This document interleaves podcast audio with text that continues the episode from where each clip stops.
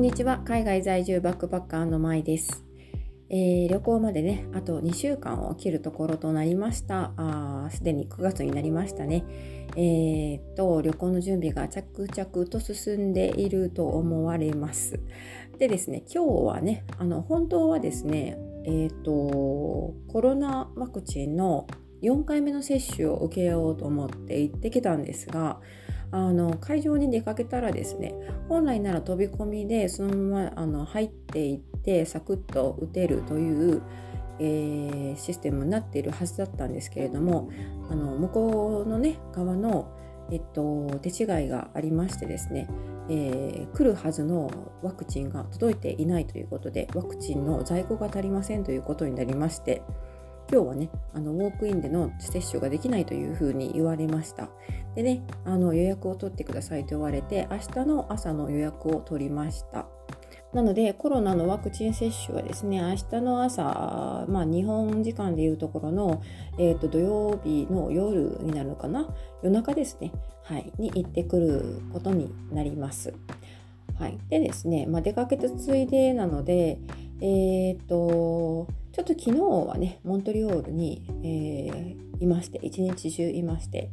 で結構遅い時間に帰ってきてご飯を食べてもすぐ寝てしまったんですが今日はね、えこちらで自宅周りでですねいろいろやることがありまして、えーまあ、旅行の準備としてはですねあのお薬のね手配をしましたというふうな放送を以前どこかで話したと思うんですがそのお薬ができたということで準備が整いましたという連絡をもらってたのでそれをあの受け取ってきました。なのでマラリアの予防薬ですとかねあとは下痢とかねその辺のお薬を全て手に入れることができました。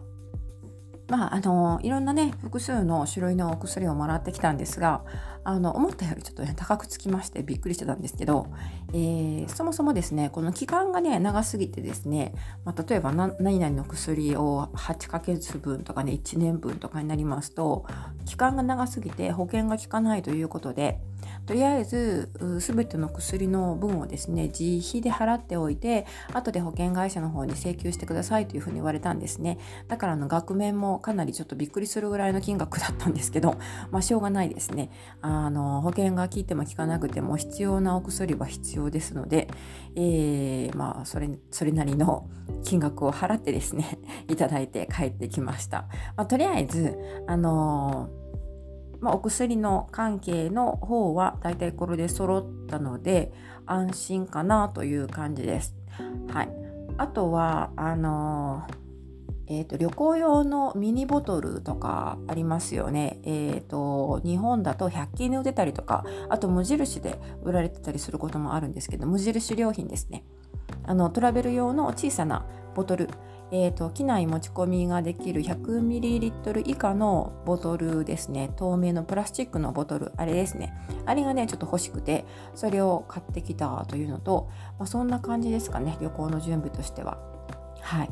というわけであのこの 100, 100円均一のお店に関してはですねこちらにもですねあの1ドルショップみたいなところがねあるんですね。まあ、1ドルというとカナダカナダの1ドルはあの日本の100円よりもだいぶ価値がね、えーまあ、通常は低めなので、えーとまあ、ちょっと今日本円がね安いのであの、まあ、ちょうどいい感じになってるといえばなってるんですが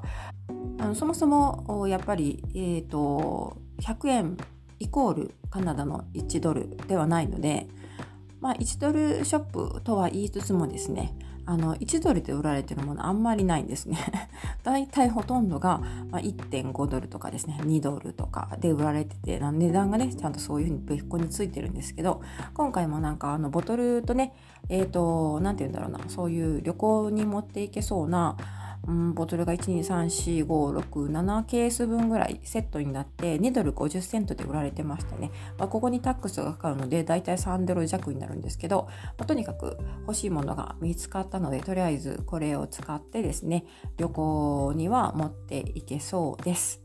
はい。というわけで今回はあ今日の旅行の準備ということで、えー、ちょっとねコロナワクチンを打てなかったので明日に延期になりましたという話とですね お薬関係と旅行に持っていく小さなミニボトルのねこれあの入手しましたというお話でした。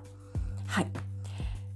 いやもうすぐね出発だなという感じでやっぱり2週間切りますとね結構ねあの ドキドキ感というかワクワク感というかねあ本当にあのここ離れここの土地をね1年間離れちゃうんだなみたいな感じでえっ、ー、と水曜日の夜でしたかね友人の家に泊まってで泊まらせてもらったんですけどモントリオールのね友人の家に泊まらせてもらったんですけどやっぱりちょっとなんかちょっと寂しいような感じですね1年間会えな